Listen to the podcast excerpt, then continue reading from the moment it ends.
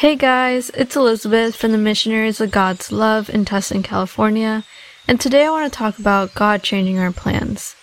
I don't know about you, but this topic scares me.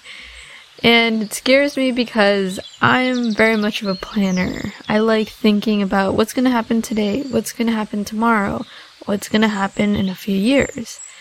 I very much like thinking about the future. And so whenever things don't go the way I want them to go, sometimes it's not so great for me. But I feel like over the years, I have been getting slowly better at this. And sometimes God does this to us. God is has a better plan for us and changes our plan, and sometimes very unexpectedly. And sometimes we don't react very well to it. And that's okay because we're human and we don't fully understand God's plan.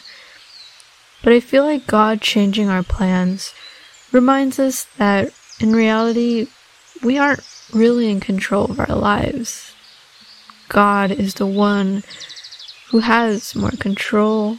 God is the one who is the one who takes care of us and who loves us. Not so much control, but just he's the one who's looking out for us. And sometimes in our life, we need changes to happen. We may not even notice it. We might think, you know what? I don't need to change. I'm fine. Why will I need to change? And change can also be really hard for people. I just feel like honestly, a lot of us fear the unknown. And it's just so scary to not know what will happen.